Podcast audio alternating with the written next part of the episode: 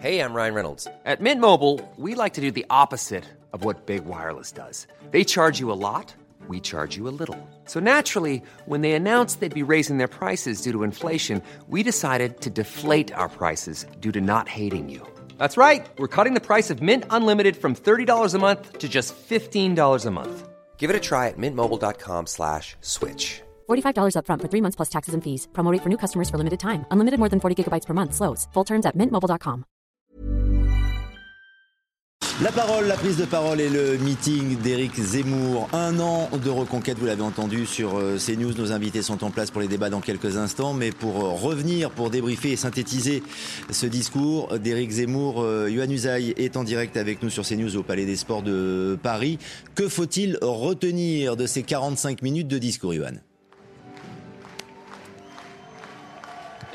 C'était clairement un, discours de mobilisation, de remobilisation, une manière pour Éric Zemmour de, de, tenter de raviver la flamme auprès des, des, militants qui sont en ce moment en train, vous l'entendez peut-être, d'entonner la Marseillaise. Éric Zemmour qui a voulu faire passer un message, il n'est pas mort politiquement. Il faudra dans les prochains mois, dans les prochaines années, compter avec Reconquête qui sera de tous les combats politiques, a déjà prévenu Éric Zemmour, qui se tourne donc bien sûr naturellement vers les élections européennes. Prochaine échéance électorale dans notre euh, pays et qui a évoqué aussi 2027, qu'il a donc déjà en ligne de mire. Vous l'avez compris, l'objectif pour lui vraiment c'était d'exister, continuer d'exister alors même que les derniers scores électoraux qu'il a réalisés étaient particulièrement décevants et que politiquement il n'a pas de poids dans les institutions puisqu'il n'a pas réussi non plus à faire élire de, députés lors des dernières élections euh, législatives. Éric Zemmour qui l'a dit, j'ai pris beaucoup de coups dans ma vie, je me suis toujours relevé, sous-entendu,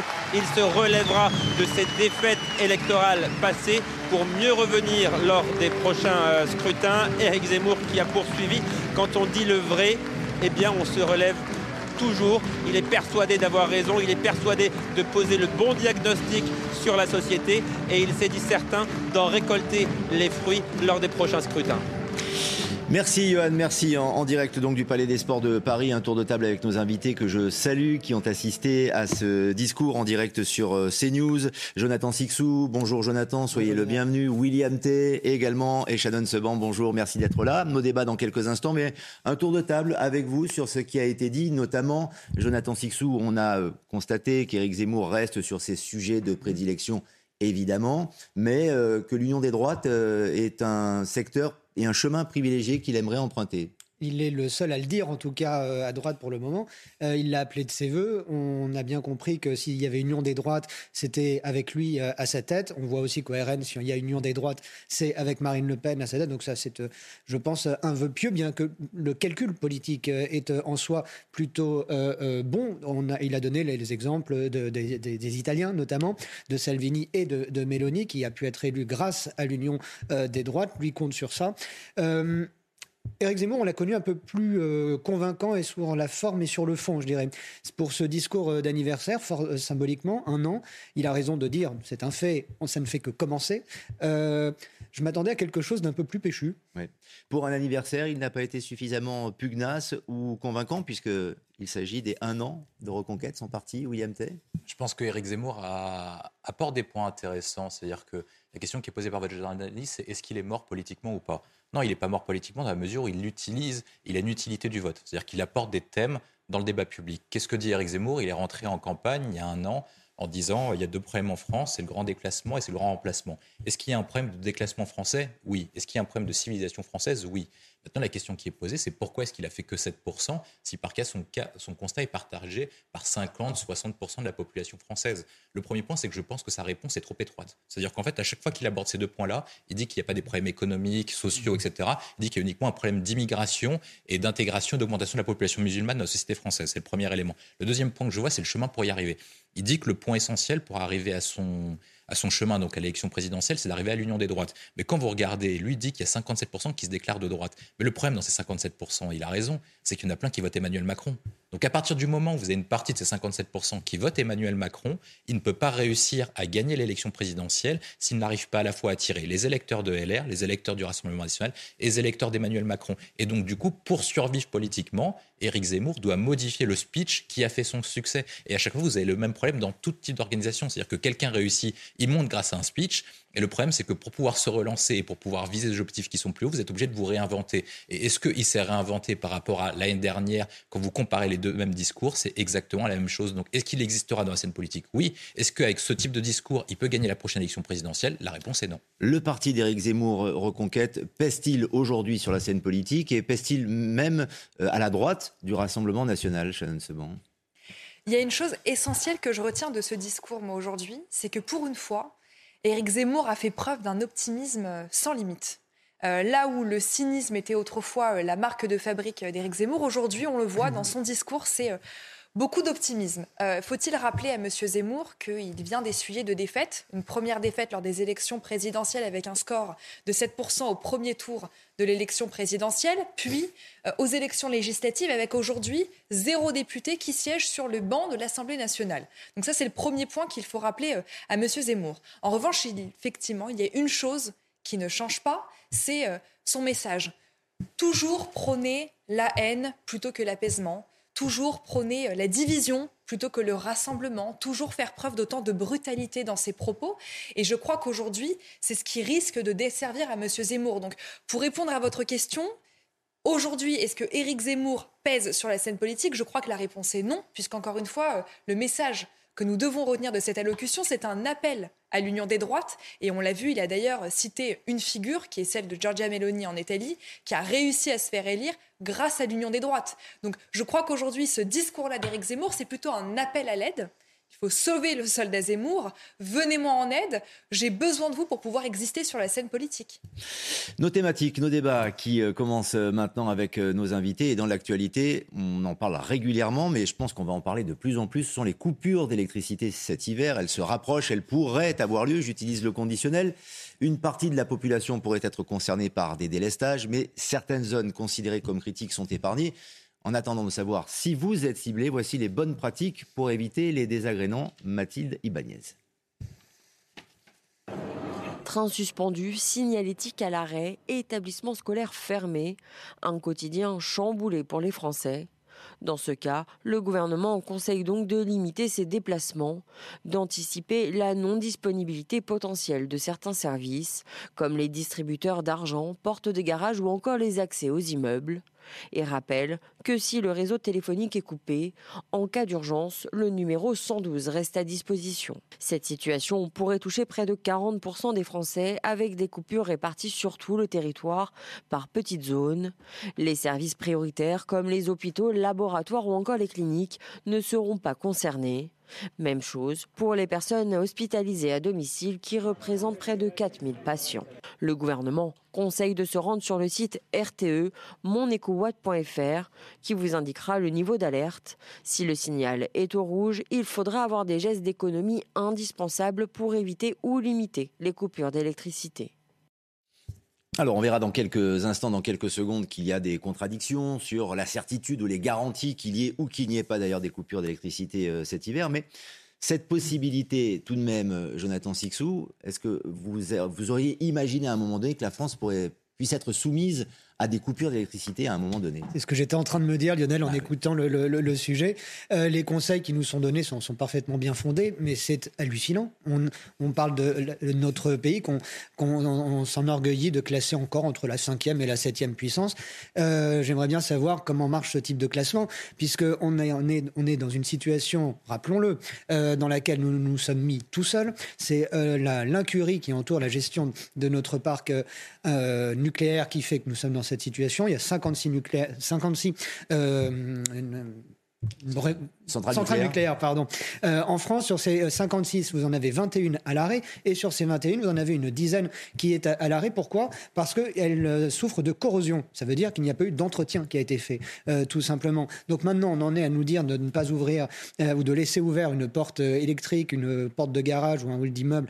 C'est proprement scandaleux. Il y a de quoi être vraiment agacé, d'autant que cette situation va révéler quoi d'autre? Va révéler aussi une inégalité des territoires parce que comme vous l'avez dit, il y a des zones qui, elles, ne seront quasiment pas touchées. C'est le cas de Paris et de l'Île-de-France qui rassemblent des sites euh, stratégiques pour le pays et sensibles. Ça va du ministère à l'hôpital, etc.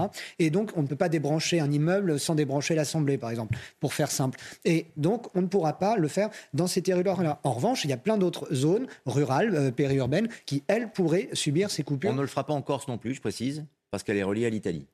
Bah, vous me l'apprenez. Bah voilà. Donc en Corse, il n'y aura pas de coupure. Et euh, en région parisienne ou à Paris, en effet, pour l'instant, ce sera, sélectif. Mais euh, c'est vrai qu'il y a une réalité au quotidien que les Français vont peut-être vivre, Shannon Seban. Mais cette possibilité-là, cette éventualité, elle dégrade tout de même l'image de la France, non?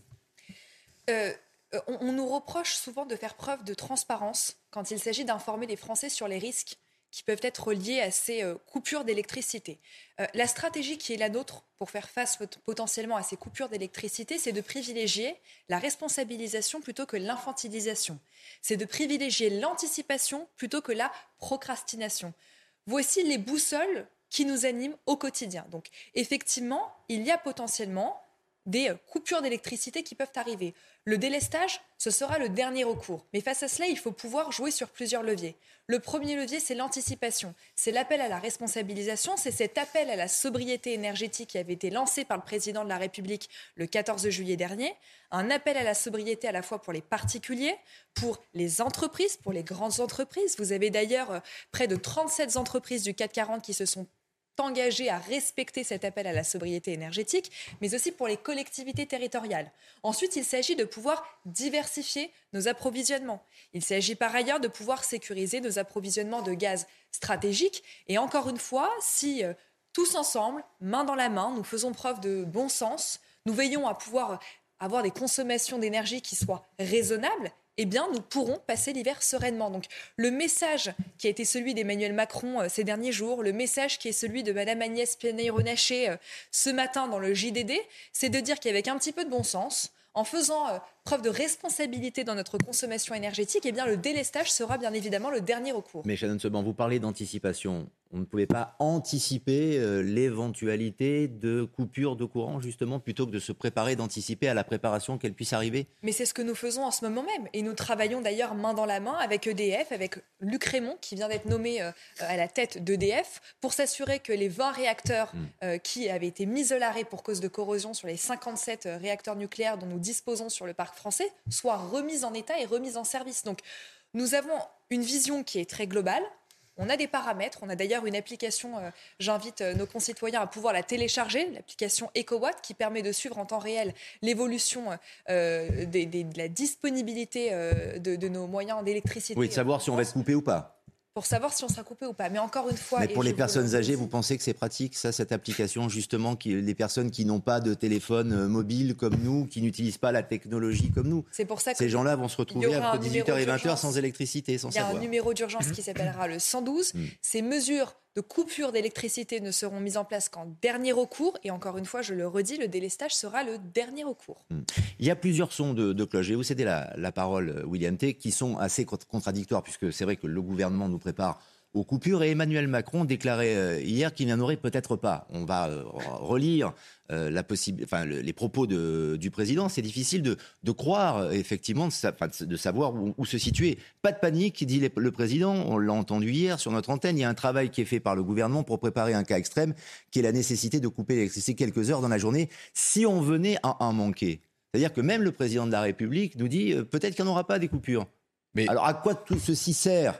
Mais, mais, Madame le défend élégamment avec une langue spécifique aux macronistes. La vérité, c'est qu'en ce qui s'est passé en fait en juillet, à partir du moment où il y a eu la guerre en Ukraine, c'est que le gouvernement a fait en sorte de s'approvisionner en termes de gaz, mais n'a pas fait en sorte de sécuriser l'approvisionnement énergétique en termes d'électricité, dans la mesure où, comme l'a rappelé Jonathan, c'est que des centrales étaient fermées. Mais ce qui se passait, c'est qu'en fait, toute la stratégie d'Elisabeth Borne reposait sur un point, c'était qu'il fasse pas assez froid et qu'il y ait du vent pour faire tourner l'énergie renouvelable, etc., thermique, euh, les panneaux solaires, etc. Donc à partir du moment où ils ont fait ça, ils n'ont pas anticipé, comme vous l'avez dit, mais ils ont hypothéqué l'électricité des Français sur le fait qu'il fasse pas si froid que ça et sur le fait qu'il y ait du vent. Donc c'est ça la stratégie du gouvernement qu'ils ont mis en place en, en, juin dernier. Et le deuxième point qu'ils ont, qu'ils ont mal joué, c'est notamment du fait qu'ils n'ont pas prévu qu'il y aurait une augmentation de la consommation du fait qu'on maintienne un niveau de croissance économique. Parce que ce qui se passe dans les arbitrages du gouvernement, c'est qu'ensuite, ils poursuivent des objectifs dits contradictoires. Il y a Bercy qui veut faire en sorte qu'on a un niveau économique important. Et pour avoir un niveau économique important, il faut qu'il y ait une consommation d'énergétique assez importante. Et de l'autre côté, vous avez Pannier-Runacher euh, qui est patronne du euh, ministère de la Transition énergétique, qui veut faire en sorte, et poussé par son administration, de provoquer les Français vers la décroissance pour consommer moins d'énergie. Et du fait qu'on consomme moins d'énergie, permettre de remplir les accords de Paris et la transition énergétique. C'est ça qui se passe en réalité. Et il vous explique ça avec une langue non pas de panique. Quand quelqu'un vous dit pas de panique, c'est-à-dire vous pouvez commencer à paniquer, ça va être la catastrophe absolue. Ce qu'on attend, en fait, le gouvernement repose sur un seul truc. Un, ils espèrent qu'il fasse un peu plus chaud qu'actuellement. Ils espèrent, deux, qu'il y ait du vent. Et toute la stratégie du gouvernement repose uniquement dessus. Ils n'ont pas pensé à pouvoir relancer certaines centrales nucléaires parce qu'en fait, on n'avait pas prévu le coup. Non, mais on n'avait pas prévu le coup. Ça veut dire que vous avez la moitié des réacteurs. Vous demandez à tous les patrons de l'autorité sûreté nucléaire. Ils vous disent que pour, pour relancer les centrales nucléaires, il faut augmenter le niveau de risque. C'est tout simplement c'est ça qui joue. donc ça veut dire que vous hypothéquez et vous faites et vous faites, vous faites un arbitrage un arbitrage entre la sûreté des centrales nucléaires et la relance. Et c'est pour ça que pour l'instant ils relancent pas les centrales nucléaires. Et sur le deuxième élément sur la question de l'augmentation du coût de l'électricité qui je pense est le point le plus important, c'est que Macron ne veut, ne veut pas partir au bras de fer avec la Commission européenne et avec la politique énergétique allemande. Et c'est tout ça qui Je vais laisser Shannon Seban répondre et Jonathan Sixou va pouvoir également euh, développer. Mais pour euh, soumettre euh, à votre réflexion dans notre euh, débat, j'aimerais vous faire écouter le ministre de l'Éducation, Papendiaï, puisque les écoles peuvent être concernées évidemment par des coupures d'électricité. Il est probable que certaines écoles ferment provisoirement, peut-être une matinée, s'il y a des délestages, notamment dans leur commune et dans leur ville. Il s'y prépare donc, et vous allez l'entendre, en effet, il dit Je ne suis pas météorologue, parce que pour lui, la fermeture provisoire d'écoles, pourquoi pas, est envisageable, mais c'est improbable. Je ne suis pas euh, prévisionniste météo, mmh. ça dépend largement des vagues de froid. Mmh.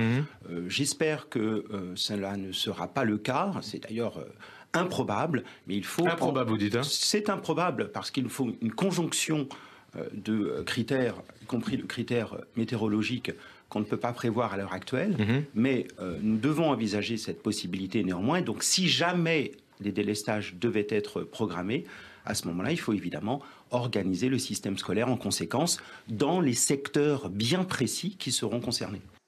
Le ministre Papendia, il le dit, Shannon Seban, en fait, il n'est pas météorologue. Donc tout dépend de la météo, tout dépend du temps qu'il fera au mois de janvier, au mois de, au mois de février. Mais, bien évidemment, et ce serait tout à fait euh, hypocrite de notre part que de vous dire que euh, on fermera les écoles, euh, on mettra en difficulté les hôpitaux, on programmera des coupures d'électricité de 10h à midi entre le 15 décembre et le 31 janvier. C'est tout à fait hypocrite. À l'heure actuelle, nous avons des paramètres c'est pas c'est pas l'anticipation. Vous pouvez pas baser toute la stratégie de la France en termes sur la température météo. Attendez, laissez-la développer et je vous céderai la parole après. mais le véritable point, c'est celui-là. Vous ne pouvez pas bâtir la stratégie de la cinquième puissance mondiale sur la Shannon, c'est bon, allez-y, terminez, terminez. en train de parler, s'il vous plaît. Donc, on a des paramètres et aujourd'hui, il faut pouvoir préparer, se préparer au scénario du pire avec ces paramètres, avec les paramètres dont nous disposons à l'heure actuelle. On a des leviers sur lesquels nous pouvons agir et je vous le redis, c'est la diversification de nos approvisionnements, la sécurisation de nos stocks de gaz stratégiques et un appel à la sobriété énergétique. Cet appel à la sobriété énergétique a permis d'ores et déjà de porter ses fruits. La semaine dernière, nous avons d'ores et déjà réussi à réduire de 7% nos consommations énergétiques en France. Donc encore une fois, ça prouve que quand on donne les moyens à nos concitoyens, à nos entreprises et à nos collectivités locales de pouvoir réduire leur consommation énergétique, eh bien nous pouvons éviter des délestages. On demande tout de même aux Français de ne pas utiliser l'ascenseur parce qu'il peut y avoir une coupure électrique. non, mais c'est ça, c'est un exemple parmi tant. Bien sûr. De la même façon oui, vous c'est du bon sens. Mais tout de même, quand vous habitez au septième étage, il faut et qu'on a plus de 70 ans, on prend les escaliers. Il ne s'agit pas de tomber dans un. On ne dit pas que la France devient le tiers monde. Non, si justement, c'est ça le problème. Eh bien non, c'est faire preuve de bon sens. Sur l'électricité en tout cas. Mais le bon sens n'est pas lié. Alors Jonathan Sixou. Le bon sens n'est pas lié à la tiers mondisation d'un pays, mais un pays qui en est à dire aux gens prenez plutôt l'escalier que l'ascenseur, c'est un signe de, de, tiers-mondisation parce que on, finit progressivement à avoir, à atteindre un niveau de vie plus bas que celui qu'on avait auparavant. On pourra l'appeler avoir, je ne sais pas, changer des habitudes, avoir un comportement vertueux, etc. Il y a toujours tout un discours très bien fondé qui, qui l'accompagne, mais ça ne change pas la nature même du changement que certains appellent un déclassement. Les propos de Papendia, sont effrayants. Faire payer à des enfants, l'éducation de nos enfants, faire payer à, à l'éducation lui, il dit qu'il n'est pas Miss Météo. J'ai compris. Mais ce que je veux dire, c'est qu'on n'a pas, on ne peut pas et faire se payer prépare à fermer les écoles tout de même. Des décisions politiques déplorables. Parce que cette situation, elle n'est du cas des décisions politiques. Enfin, un mot encore. Tout ça est prévu et anticipé pour le coup depuis fort longtemps. Écoutez, réécoutez l'interview politique d'Emmanuel Macron, l'interview hum, du 14 juillet.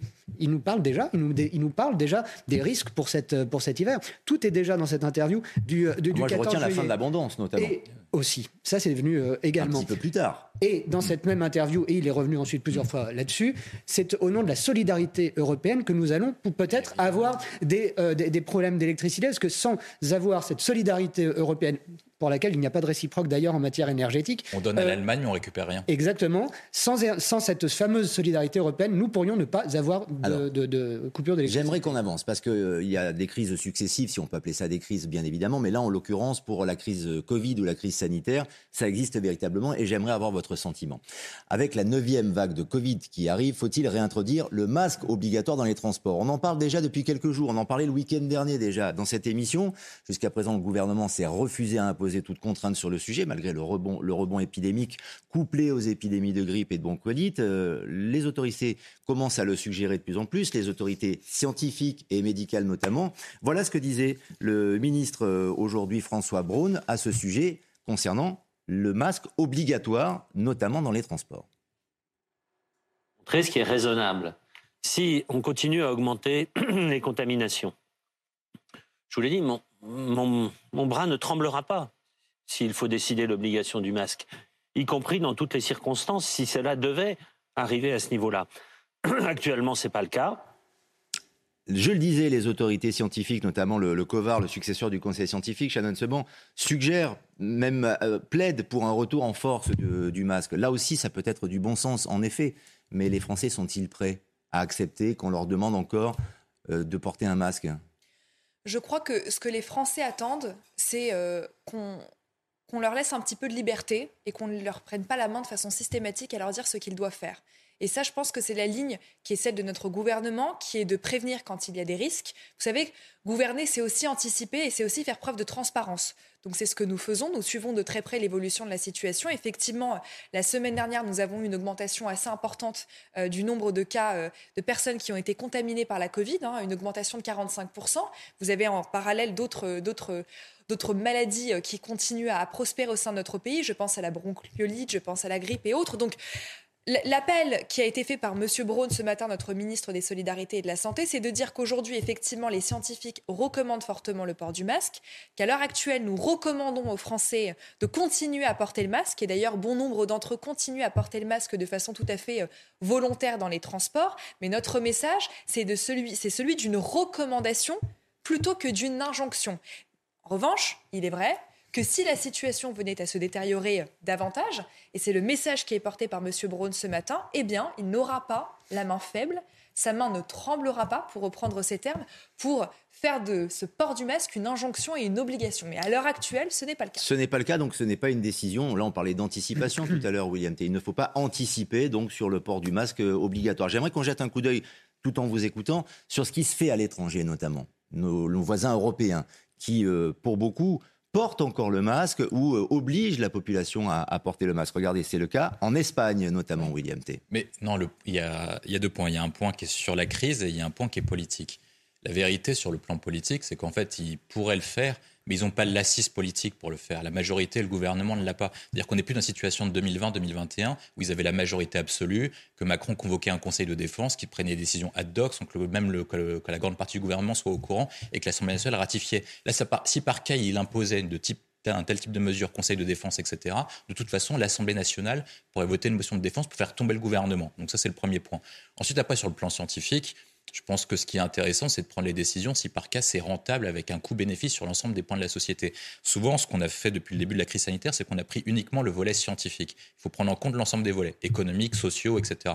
Est-ce que la population française qui est fatiguée après deux ans de crise sanitaire est prête à accepter le retour du masque obligatoire à l'heure actuelle, alors que le risque épidémique n'est pas si élevé que ça? Pour l'instant, c'est non. je pense que le gouvernement a raison de temporiser, le temps d'attendre de voir si par cas on arrive à des points de seuil qui soient beaucoup plus importants. Et une fois qu'on arrive à des points de seuil beaucoup plus importants, si par cas il faut prendre une décision, ben, il faudra la prendre. Mais on est toujours, Jonathan Sixon, en tout cas le gouvernement, quand il s'agit de décisions qui concernent la santé, qui concernent la, la prévention, est toujours partagé entre la fermeté et la liberté, de peur qu'on le reproche justement de porter atteinte à cette liberté. Bon, on l'a bien vu ces dernières années, effectivement. Actuellement, le gouvernement fait le bon choix de, reposer, de se reposer sur la responsabilité individuelle de, chacun euh, d'entre nous. Euh, c'est de l'ordre du bon sens, encore une fois. Euh, si on est malade, ou si on a des symptômes, ou si l'on craint de tomber malade, que de mettre un masque quand on est dans, un lieu clos, et en particulier dans, les transports en commun. Là, là ça deviendrait franchement embêtant, c'est si on revient au, bâton, à l'obligation, aux interdictions. On sait que c'est toujours dans l'air. Le Conseil scientifique euh, suggère. Mais vous avez remarqué que le fortement qu'il faudrait le porter dès maintenant. Il faudrait obliger le port du masque dès maintenant. Vous avez remarqué, souvenez-vous, que le Conseil scientifique, Emmanuel Macron, faisait ce qu'il voulait de ses décisions, mm. euh, puisque euh, il suivait quand ça l'arrangeait ses recommandations, et quand le Conseil scientifique voulait maintenir tout le monde enfermé, Emmanuel Macron a dit non, là, il faut que les Regardez Français ce que dit Brigitte autant dans le JDD ce matin, euh, Jonathan Sixou, c'est le COVAR, c'est euh, le successeur du Conseil scientifique. Nous demandons à renforcer le port du masque, tout comme les gestes barrières. C'est vraiment désolant que les Français ne se vaccinent pas ou pas assez. Il y a le masque, les gestes barrières non, mais et les vaccins aussi. On a quand même, avec les deux ans qui viennent de s'écouler, quelque chose qui s'appelle de l'expérience. Il est assez regrettable de voir que après ces deux années euh, passées, on ne, on, ne, on ne centralise pas, on ne cible pas davantage ces campagnes de sensibilisation envers qui? Envers les personnes euh, âgées, fragiles, euh, qui ont des, maladies ou des défaillances physiques qui font qu'elles sont en première ligne. pas ces maladies. Pourquoi? Mais on sait très bien aujourd'hui qu'un enfant de, 15 ans a beaucoup moins de chances de finir à l'hôpital que euh, quelqu'un qui se trouve en, surcharge pondérale et qui a 85 ans. C'est avéré désormais. Donc pourquoi n'y a-t-il pas une obligation vaccinale pour des personnes d'un certain âge, pour des personnes dans certaines situations? Déjà, vous réduisez considérablement le risque de transmission de la maladie en respectant ces choses-là que l'on sait pas besoin de faire des campagnes qui s'adressent à tous, absolument. Mais on, souvenez-vous, quand les autorisations de sortie, etc., on, meurt aussi de quoi? De notre égalitarisme. Euh, empêcher les gens d'aller au bord de la mer, parce que même si leur maison était sur la plage, parce que derrière, euh, ceux qui n'avaient pas la vue sur la mer ne pouvaient pas aller sur la plage. C'est tout ça, vous voyez, pour que tout le monde vive et subisse les mêmes, euh, les mêmes lois. Parfois, ça a des limites. On marque une petite pause en 90 minutes info. On se retrouve dans quelques instants. Un point sur l'actualité et d'autres débats à venir avec nos invités. À tout de suite. Avec nos invités, les débats qui continuent, Jonathan Sixou, William T, Shannon Seban, mais d'abord un point sur l'actualité avec Mathieu Devez. Éric Zemmour tente de raviver la flamme de reconquête. L'ancien candidat à la présidentielle a tenu un discours cet après-midi au Palais des Sports de Paris. Un discours à l'occasion du premier anniversaire de son parti Reconquête. 4000 personnes étaient présentes. Éric Zemmour a notamment appelé ses militants à ne pas être pessimistes. Continuez, ne baissons plus les yeux. Nous construisons nos victoires pour les prochaines élections à venir, a analysé le président du parti Reconquête. L'Iran annonce la fin de la police des mœurs. Cette unité avait commencé ses patrouilles en 2006 avec l'objectif de faire respecter le code vestimentaire dans le pays. La police des mœurs est notamment à l'origine de l'arrestation de la jeune Massa Amini, une kurde iranienne arrêtée pour un voile mal porté. Sa mort en détention le 16 septembre dernier a provoqué une vague de contestation qui perdure depuis près de trois mois. Le Français Patrick Tambay est mort à l'âge de 73 ans. L'ancien pilote de Formule 1 souffrait de la maladie de Parkinson depuis de nombreuses années. Le pilote a notamment remporté deux grands prix au volant d'une Ferrari. Il a également couru pour les écuries McLaren et Renault. Les débats avec nos invités à présent dans 90 minutes info week-end et la recrudescence des violences de mineurs. Dernière en date, une agression euh, au couteau d'un adolescent à Sarcelles, mais euh, quelques jours auparavant, il y avait eu une attaque au, au marteau également sur l'ensemble du territoire. Les policiers et les habitants s'inquiètent. Les forces de l'ordre alertent. Jeanne Cancard. Le parvis de ce collège de Sarcelles dans le Val d'Oise est le dernier théâtre en date de violence entre jeunes. Ce vendredi, à la sortie des cours, un élève de 13 ans a été agressé au couteau. Quelques jours plus tôt, c'est à Coignères dans les Yvelines qu'un adolescent de 14 ans a été tué à coups de marteau lors d'une rixe entre bandes rivales.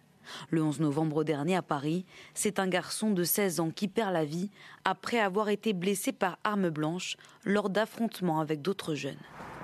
Des scènes de violence devenues banales pour certains adolescents selon ce policier. Dès qu'on a un problème, on sort les armes et on vient se battre avec, euh, avec la partie adverse. Ça veut dire qu'on n'a plus de une notion de la violence et, euh, de la vie euh, en règle générale. Donc on est sur des gens qui sont des jeunes qui sont complètement déconnectés. D'après ce policier, les individus concernés sont de plus en plus jeunes et n'ont pas peur des conséquences judiciaires.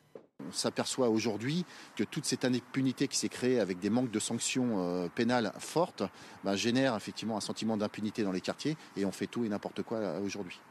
On ne fait plus appel euh, ni au service de police, ni voilà, on ne vient pas déposer plainte.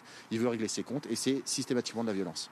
Sur l'ensemble du territoire, la majorité des rixes entre jeunes ont lieu en Ile-de-France où des renforcements ponctuels d'effectifs de police tentent d'endiguer le phénomène.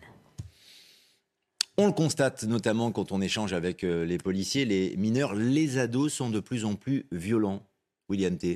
Pourquoi? Quelle est votre explication, votre analyse? C'est à l'image de toute la société. C'est-à-dire que petit à petit, euh, quand avant il y a une trentaine, quarantaine d'années, quand vous aviez un différent, vous faisiez de façon verbale, vous faisiez à l'amiable. À la rigueur, le ton montait un peu, vous sortiez pas un couteau, etc. Ensuite, après, c'est venu aux mains. Ensuite, après, c'est venu directement à l'arme blanche. Et moi, je le vois parce que dans notre équipe, on a différentes générations. On n'a pas vécu la même chose au collège et lycée et également dans les études supérieures. Donc, moi, je pense qu'on assiste petit à petit à ce que j'appelle une barbarisation de la société. C'est-à-dire qu'une petite partie de la population, il y a 90 à 95% de la population qui comporte parfaitement bien. Il y a une petite partie de la population qui se dirige vers une barbarisation. Et ça veut dire que est-ce que l'état de droit, est-ce que les règles actuelles sont adaptées face à cette, à cette, barbarisation de la société? Quand vous avez un jeune qui utilise une arme, un couteau, etc., pour régler ses différends avec une autre personne, on pourrait se dire, normalement, le jeune ne devrait pas aller en prison. Mais est-ce que cette personne on peut la laisser dans la société libre nature Est-ce que cette personne n'est pas nuisible à la société? Est-ce que cette personne peut se réinsérer? Donc je pense qu'il faut remettre à plat le code civil, remettre à plat le code pénal et redéfinir l'état de droit par rapport à l'évolution de la société. Quand vous avez une barbarisation, il faut écarter les personnes qui sont à risque de barbarisation, sinon ça se contamine. C'est comme un virus. Donc il changer faut la législation il faut, les sanctions contre les eh ben, On a parlé du, du, du Covid tout à l'heure. Moi je pense qu'il faut confiner les barbares, c'est-à-dire qu'il faut les mettre en dehors de la société pour pas qu'ils se propagent de personne. Parce que quand vous avez une personne qui règle ses différents avec un couteau, la personne en face subit un couteau. Et la comment va réagir la famille de la victime? Eh bien, tiens, il faudra riposter, il faudra se défendre tout seul. Et donc, du coup, après, vous avez une contamination de la société qui se répand à partir du moment où l'État n'a pas été, a été trop laxiste sur le premier acte. Et donc, il faut répondre directement. Et une fois que vous avez des barbares, vous les écartez de la société. C'est les principes du droit de Beccaria, c'est la base. Si les violences avec les mineurs, les, les jeunes, euh, Shannon Seban, se euh, deviennent, se banalisent euh, finalement Est-ce que c'est parce qu'il y a une perte de sens? Est-ce que c'est un problème d'éducation? On en parle souvent à la bon dos, l'éducation des parents euh, notamment. Vous, savez, moi je suis élue en Seine-Saint-Denis. Rony-sous-Bois À Rony-sous-Bois, dans un département qui est réputé pour être un des départements les plus jeunes de France métropolitaine, avec, avec notamment Mayotte. 36% hein. de la population a moins de 25 ans. Donc je suis au quotidien en contact avec des jeunes de moins de 30 ans. J'ai d'ailleurs moi-même moins de 30 ans. Donc j'arrive aussi à mesurer, à prendre le pouls du terrain et à comprendre le pourquoi du comment on a aujourd'hui une telle montée des violences et effectivement euh, d'une barbarisation, pour reprendre vos termes, en tout cas d'une banalisation de la violence euh, qui, se, qui se propage dans certaines parties de notre, notre territoire. Euh, je crois effectivement que l'éducation est un levier formidable. C'est par l'éducation qu'on arrivera à résoudre ces maux. Je pense qu'il faut traiter le mal à la racine. Donc je crois effectivement au pouvoir de l'éducation. Quand vous allez notamment dans certains quartiers euh, de Seine-Saint-Denis, eh bien, il faut pouvoir aller euh, accrocher ces jeunes décrocheurs qui euh, parfois quittent le circuit scolaire. Donc il y a effectivement un premier levier qui est celui de l'éducation. Et puis ensuite, il y a la nécessité de pouvoir renforcer la présence de nos forces de police sur le terrain. Hmm. Donc, et ça, c'est effectivement un problème qu'il faut pouvoir régler. Donc, on s'y est engagé. Euh, Gérald Darmanin euh, va euh, doubler les forces de police dans les transports en commun. Il s'est engagé à créer près de 8500 postes de policiers et de gendarmes d'ici à 2027 dans les zones rurales, par ailleurs, parce qu'on les oublie souvent, à créer 200 brigades de gendarmerie supplémentaires pour pouvoir justement pallier ce manque d'effectifs. Donc, il y a deux leviers sur lesquels nous pouvons agir à la fois une présence accrue de nos forces de l'ordre sur le terrain, et puis effectivement l'éducation sur lequel L'éducation, cela veut dire pour vous, Shannon Seban, se substituer à l'éducation familiale des parents non, venir en complément. Venir en complément de l'éducation. mais si cette éducation parentale a failli, comment fait-on si Pour combler les vides? On comblera jamais l'éducation qui est donnée au sein du foyer. On comblera jamais et l'école ne viendra jamais se substituer ou remplacer l'éducation qui est donnée par les parents. En revanche, elle peut venir compléter cette éducation, mhm. celle qui est donnée par les parents, parce qu'effectivement, les élèves passent une grande partie de leur journée au sein des écoles. Et l'objectif, c'est de pouvoir leur donner des valeurs universelles. Moi, je crois beaucoup euh, en l'enseignement des valeurs de notre République, que sont la liberté, l'égalité, la fraternité, la laïcité. Ce sont des valeurs fondamentales qu'il faut continuer à inculquer pour éviter cette banalisation de la violence. Jonathan Sixou, votre point de vue justement sur l'éducation, sur la force de l'éducation, parce que l'État ne peut pas tout faire, il ne peut pas euh, se substituer en permanence, euh, que ce soit aux familles, aux parents, à ceux qui sont des fauteurs de troubles. Euh, on ne peut pas toujours trouver des solutions et mettre des policiers ou des professeurs derrière chaque, chaque jeune Français. Quand vous voyez, mais l'éducation, elle commence à la maison et elle reste à la maison à l'école, c'est ce qu'on appelait dans le temps l'instruction euh, et euh, l'apprentissage. Euh, et on voit bien, et on voit bien les, les, les, les des, des, des, dérives ahurissantes qui ont lieu au sein même des, des, foyers. L'un des jeunes qui s'en est pris à cette femme de 89 ans à, à, Nice, il y a quelques à Cannes, pardon, à Cannes, il y a quelques instant, semaines. Le, le, le, père de, de l'un des garçons en question a fait un faux témoignage à la police pour couvrir son fils.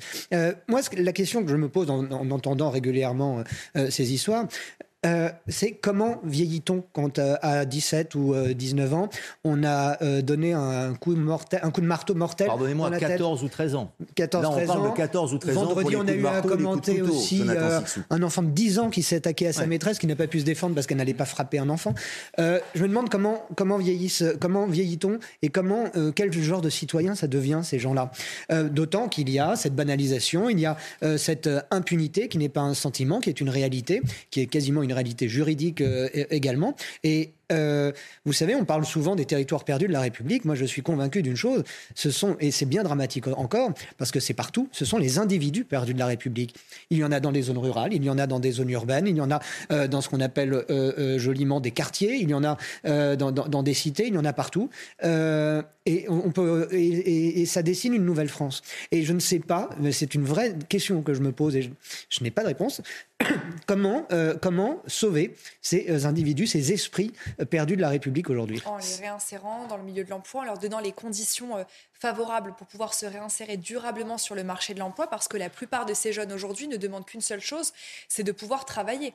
Donc, à la fois en leur fournissant une Est-ce que c'est vraiment un cas euh, unanime l'envie de, travailler. On tombe, aujourd'hui, malheureusement, je trouve, hmm. dans un discours et dans une certaine stigmatisation des jeunes de banlieue, des jeunes de quartier. Euh, il faut arrêter de bah, stigmatiser. C'est là qu'ont lieu ces, ces, ces, faits, ces crimes Ne, ne stigmatisons pas de façon euh, systématique mais pourquoi c'est de la stigmatisation dès lors que, de de, ces jeunes-là ces jeunes ne demandent qu'à pouvoir travailler, qu'à pouvoir vivre d'une activité pérenne et durable, qu'à pouvoir se réinsérer sur le marché tous les jeunes de ces quartiers-là. C'est C'est ce que je disais, il y en a 5% qui sont dont la difficulté d'insertion est très forte.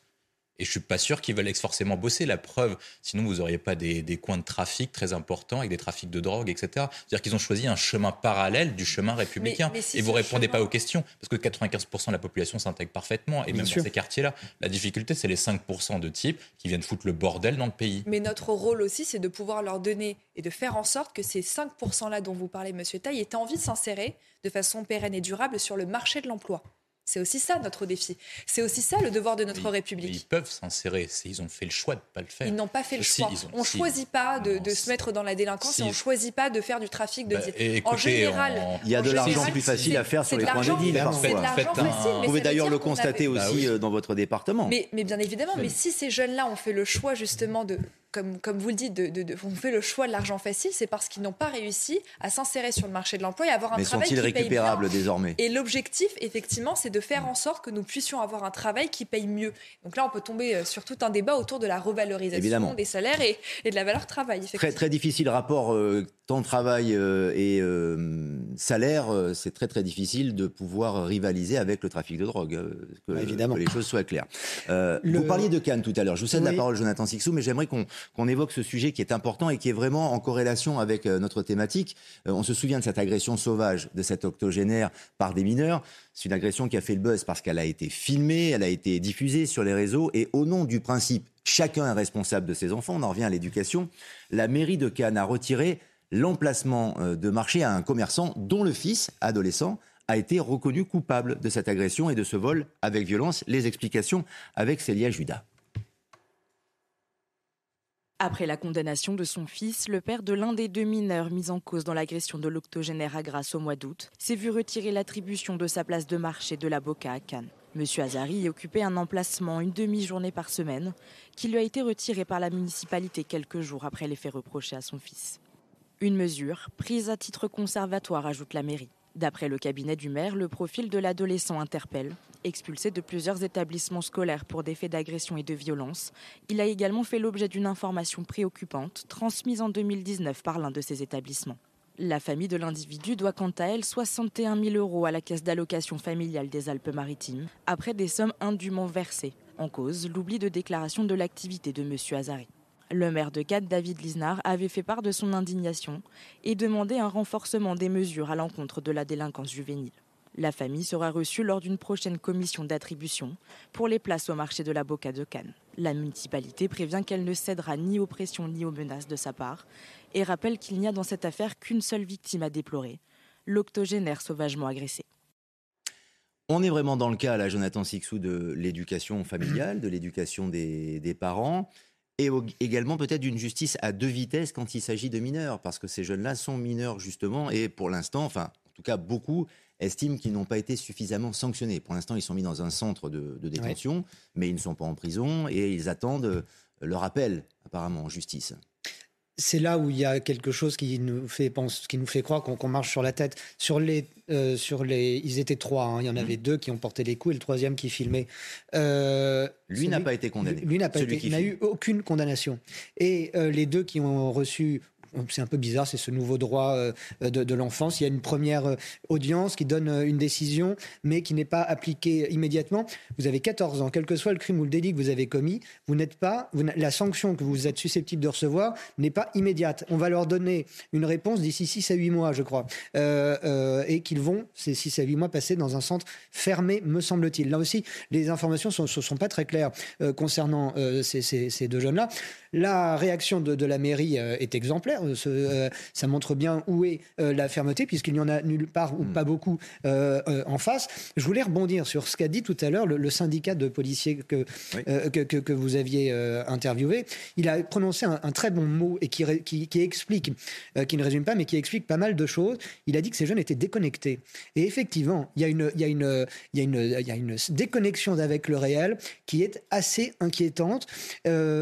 J'y vois pour ma part une certaine responsabilité du côté de la drogue. On sait que je pense qu'il y a il y a un lien à faire entre la consommation excessive euh, de drogue et de plus en plus tôt et de plus en plus euh, en quantité importante chez les jeunes euh, et le fait que, eh bien, on peut frapper, battre, voire tuer dès qu'il y a une, une contrariété face à soi. Mais William, c'est le principe de chacun est responsable de ses enfants et donc une mairie qui va sanctionner le père directement alors que il n'a pas du tout été jugé même impliqué dans l'affaire de l'agression de la vieille dame. C'est pour ça que dans l'intervention précédente, je disais que le droit actuel n'est pas adapté. C'est-à-dire qu'on est sur le principe d'individualisation des peines.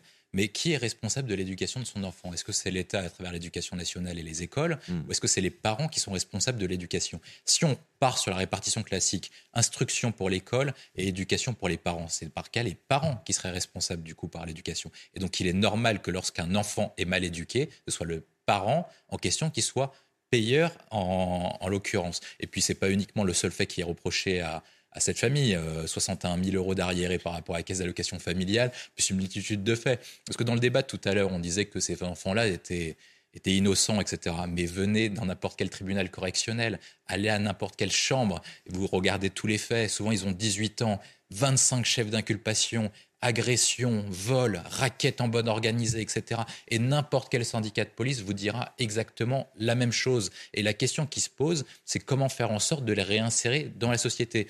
S'ils vont faire un détour en prison, eh ben ça va être l'école du crime, eh ben ça va être une nouvelle concurrence pour encore faire de nouveaux crimes en sortant. Et je pense que le seul moyen, c'est en mettant la pression sur les parents. Ah, Parce bah que qu'est-ce qu'ils respectent en l'occurrence ces enfants? C'est leurs parents. Et une fois que leurs parents vont dire attention, tu fais encore une bêtise, ça va être torgnole en rentrant à la maison, eh ben vous inquiétez pas, ils vont se calmer délicatement. la loi, hein, la claque. Oui, bah, c'est pas grave, ils le feront quand même. Je pense qu'ils ne gêneront pas de ce principe-là. La fessée est interdite, c'est ça. Et, et c'est comme, euh, comme ça que ça fonctionne concrètement dans ces familles-là. Et n'importe quelle personne qui a côtoyé ces milieux-là vous diront exactement la même chose. Parce que, en fait, ce qui se passe, c'est qu'ils viennent d'une immigration spécifique où ils sont descendants d'immigrés. Et donc, la culture traditionnelle, familiale est plus forte. Et ils ont une, il y a une décorrélation complète entre le pays d'origine, qui est sur une culture très forte, traditionnelle, familiale, où l'ordre de l'État est respecté, et ensuite le laxisme généralisé en France. Et donc, du coup, quand vous êtes dans cette situation, profitez sur quoi? Le laxisme généralisé. Quelques minutes pour terminer cette émission, et euh, un sujet qui nous a beaucoup préoccupé aussi ces, ces derniers temps, c'est le sujet des migrants, et ces 200 jeunes migrants qui se revendiquent mineurs,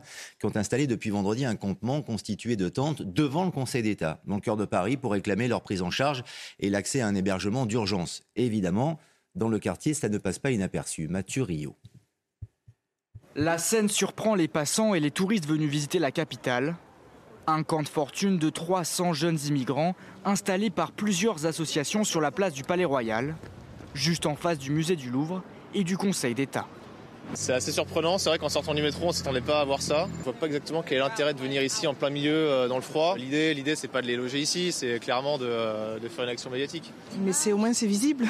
Si c'est pas devant le Louvre, euh, si c'est au fin fond de la banlieue, personne ne le saura. On n'est pas choqués. C'est à Munich, c'est à Berlin, c'est partout pareil. C'est vraiment important que les politiciens fassent plus pour ces personnes. Dans les environs, certains commerçants sont directement impactés par l'installation de ce camp improvisé. C'est le cas de Thibault, gérant du café Palais Royal. Il assure avoir perdu 30% de son chiffre d'affaires journalier. Ça empêche les touristes de venir jusqu'ici en fait. Vu que le Louvre est juste derrière, le Louvre a fermé ses portes et de ce fait on n'a pas de, retour de, de touristes. Les associations qui soutiennent ces migrants l'affirment. Ils resteront sur place jusqu'à ce que l'État leur accorde des hébergements d'urgence. Votre réaction, Shannon Seban, parce que c'est quand même un lieu, un haut lieu symbolique euh, de, la République, et il y a des tentes, des tentes avec des migrants qui sont en train donc de, camper devant cette, euh, ce, ce Conseil d'État ça fait un petit peu désordre. Et pour l'image de la France, là aussi, c'est assez dégradant.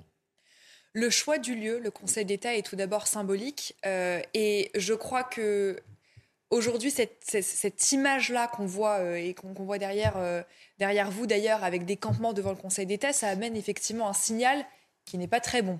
En revanche, ça incite aussi à nous, à nous interroger sur la question des passeurs et des réseaux clandestins. Hmm. Euh, qui est entretenu par ces passeurs-là. Et dans la loi de programmation et d'orientation euh, du ministère de l'Intérieur qui sera portée par Gérald Darmanin dans les, prochains, dans les prochaines semaines, il y aura euh, une proposition qui sera débattue à l'Assemblée nationale et au Sénat afin de pouvoir allonger la peine qui sera appliquée pour ces passeurs clandestins jusqu'à 20 ans d'emprisonnement Bien pour sûr. ces passeurs clandestins. Mais en attendant, les associations qui défendent ces, ces, migrants ont gagné la guerre de la com, la guerre de la médiatisation en, installant des tentes. Et là, on, on, verrait mal des policiers, des forces de police retirer ces tentes manu militari avec les migrants à l'intérieur. Mais, c'est du chantage. Et on voit bien qu'au final, ces tentes-là, par qui est-ce qu'elles ont été installées? Par des associations. Mmh. Donc on voit, on voit bien ici à quel point on a en quelque sorte un marketing de la peur qui est en train de se créer, un marketing de chantage qui est en train de se créer pour faire pression auprès de l'État, devant le Conseil d'État, un lieu hautement euh, symbolique, notamment dans la régularisation euh, euh, des personnes qui cherchent à devenir français ou autres. Donc on voit à quel point les symboles sont présents. Et derrière tout ça se pose encore une fois la question de euh, la, peine qui pourra s'appliquer. Bien sûr, parce qu'on on le sait en France, et on va conclure avec ça, Jonathan Sixou, en, quelques secondes, quand on est mineur, quand on est migrant, immigré, quand on est mineur, on a des aides. On peut disposer mmh. de, certaines aides. Là, il faut démontrer que ces jeunes sont mineurs. Or, ils n'ont pas de papier d'identité et euh, toutes les expériences ou les expertises que l'on peut faire ne peuvent pas, ne permettent pas de dire s'ils le sont ou pas. Il y a, Oui, il y, y, a un vide juridique qu'on n'est pas pressé de, de, de, remplir, vraisemblablement, puisque même les tests osseux ne sont pas euh, sûrs à 100% en la matière. J'ai du mal à comprendre d'ailleurs pourquoi on n'est pas euh, euh, un adulte ne peut pas forcer quelqu'un qui se prétend mineur à subir un test quel qu'il soit pour prouver ou non son, son, âge d'ailleurs si cette euh, situation, je, trouve le, ton des associations euh, euh scandaleux, euh, ces injonctions faites au gouvernement sont, euh, anormales, tout simplement. Ces ONG jouent le jeu clairement des passeurs. Elles ont une, elles font, elles ont une propagande immigrationniste très claire. Ensuite, pour conclure, je, vois, à travers ces images une cohérence parfaite avec le pari que entretient Anne Hidalgo pour, pour nous tous. C'est le mot de la conclusion. Merci à tous les trois de nous avoir accompagnés. Dans quelques instants, punchline sur CNews avec Mickaël Dorian et vous pouvez revoir, comme à chaque fois, avec grand bonheur cette émission sur cnews.fr. Hey, it's Danny Pellegrino from Everything Iconic. Ready to upgrade your style game without blowing your budget? Check out Quince. They've got all the good stuff shirts and polos, activewear, and fine leather goods, all at 50 to 80% less than other high end brands. And the best part?